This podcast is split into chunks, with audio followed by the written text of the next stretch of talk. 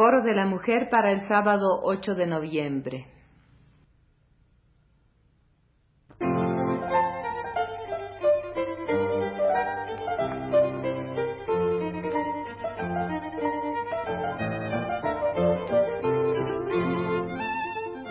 Foro de la Mujer.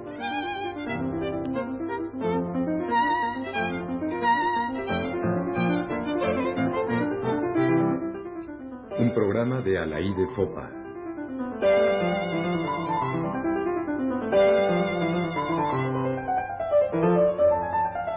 Feminismo en Guadalajara. 2. Reanudo el comentario sobre el simposio que se realizó en Guadalajara la semana pasada dentro del programa de la treceava Asamblea Médica de Occidente. Como ya dije, el simposio estuvo patrocinado por la sección de ginecobstetricia de la Asamblea y en lo personal por los doctores Rogelio Gallo y Gabriela Ayala. La coordinación la asumió la Organización Nacional de Mujeres de Guadalajara y personalmente María Victoria Llamas de Seid. Me referí ya a algunos de los trabajos presentados por el grupo.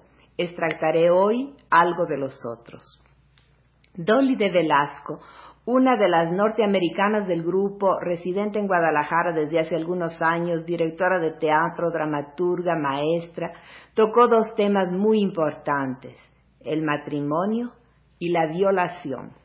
Respecto al matrimonio, se valió sobre todo del estudio realizado por Germán San Martín en América Latina entre 1968 y 1970 y que proporciona datos alarmantes que deberían ser tomados en consideración. En la encuesta que hizo el autor sobre los motivos que hombres y mujeres tuvieron para contraer matrimonio, los resultados fueron los siguientes. Un 19% de las mujeres se casan por salir del hogar paterno, un 14% por soledad, un 13% por el temor de convertirse en solteronas, otro 13% pensaron que estaban enamoradas, un 12% por presión de los padres, un 11% porque realmente estaban enamoradas, un 7% para tener su propia casa y manejarla a su gusto, un 6% porque necesitaban apoyo y un 5% porque deseaban tener hijos. En el porcentaje de los hombres vemos lo siguiente. Un 27% de los hombres se casan por afirmar su masculinidad, un 21 por tener hijos para probar su virilidad, un 14% para tener una compañera que le ayude en el hogar, otro 14% por ventajas económicas y de prestigio social, otro 14% por atracción sexual, un 7% por amor y un 3% por otras razones. Las cifras hablan por sí mismas. Dolly de Velasco, que había iniciado su intervención poniendo en tela de juicio la creencia de que la mayoría de las parejas se casa por amor romántico, pudo fácilmente demostrar lo contrario y señaló que entre los motivos que llevan a las mujeres al matrimonio están sobre todo el desamparo, la dependencia económica y moral, salir del hogar paterno, el temor de quedarse soltera basado también en la dependencia y en las convenciones es decir, que son razones derivadas de la condición en la que secularmente ha vivido la mitad de la humanidad. Mientras, por otro lado, las razones de los hombres para casarse se basan en otros prejuicios y en otro tipo de inseguridad, puesto que necesitan afirmar la propia masculinidad, demostrar que son capaces de tener hijos, cuando no se trata solo de tener a alguien que se ocupe del hogar. El breve estudio sobre violación presentado por la misma ponente no fue menos directo y revelador. La mujer sola siempre ha sido una víctima, dijo. Entre campesinos de muchos países, incluyendo Grecia, Italia y México, no era fuera de lo común a principios de este siglo matar a las mujeres que se consideraban prostitutas o simplemente porque vivían solas y amenazaban por ello la tradicional estructura social.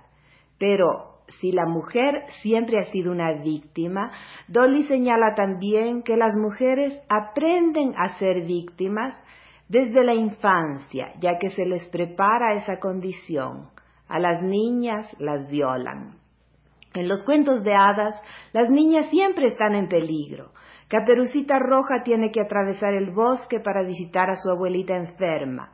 En la sombra está el lobo contemplando el manjar. Caperucita Roja, igual que la abuela, no tiene defensa ante la fuerza y las intrigas del lobo macho. Este cuento es una parábola de la violación. Hay individuos machos en el bosque y las mujeres son incapaces de defenderse de ellos.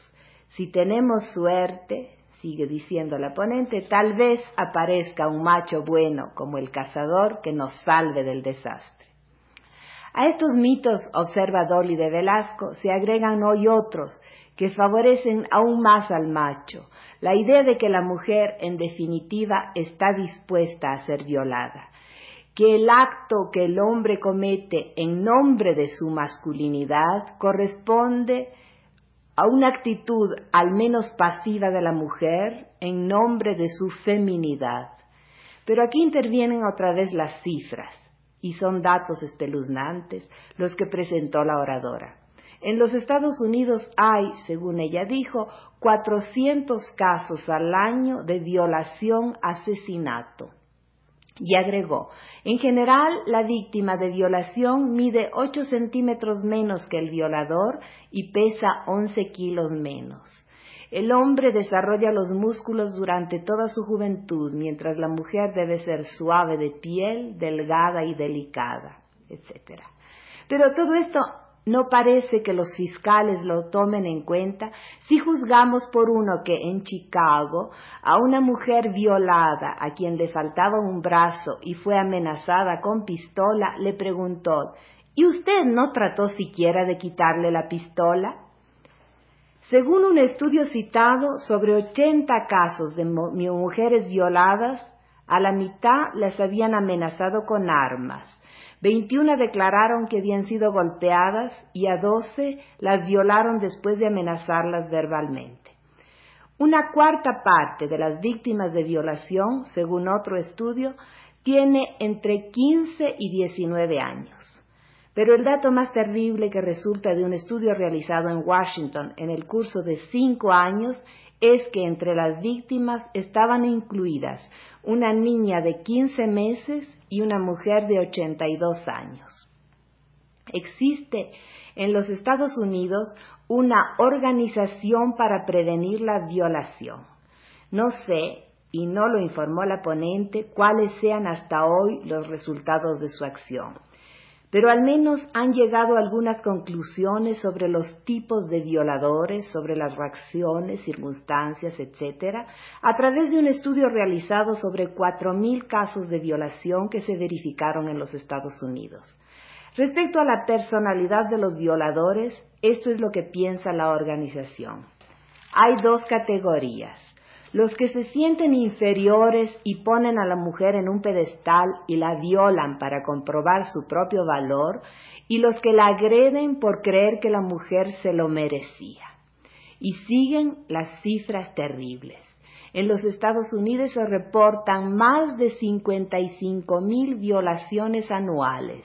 Ya vimos que de esas 400 son también asesinatos pero algunos expertos calculan que hay hasta 500 mil y que es poco más de la décima parte lo que se conoce. Por otra parte, solo el 2% de los violadores va a la cárcel.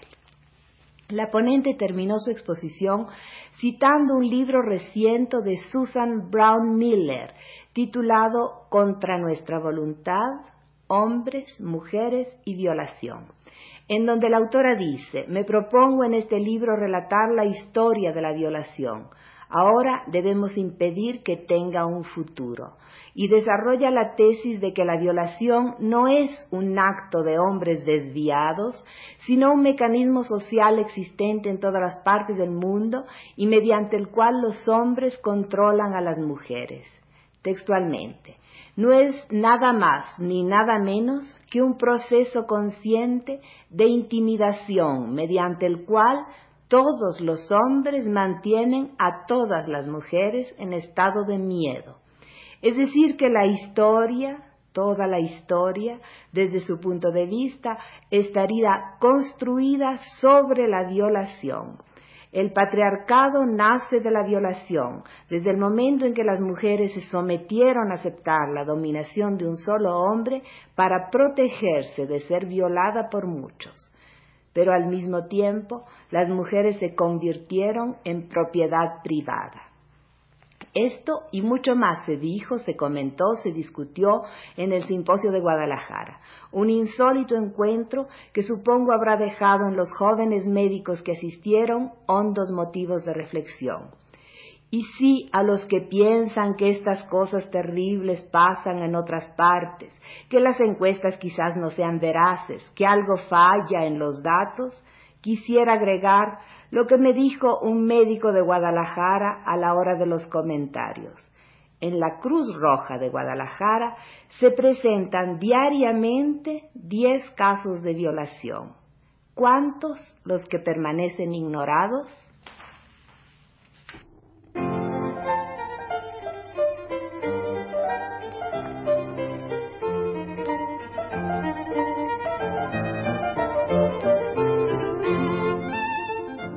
Foro de la Mujer.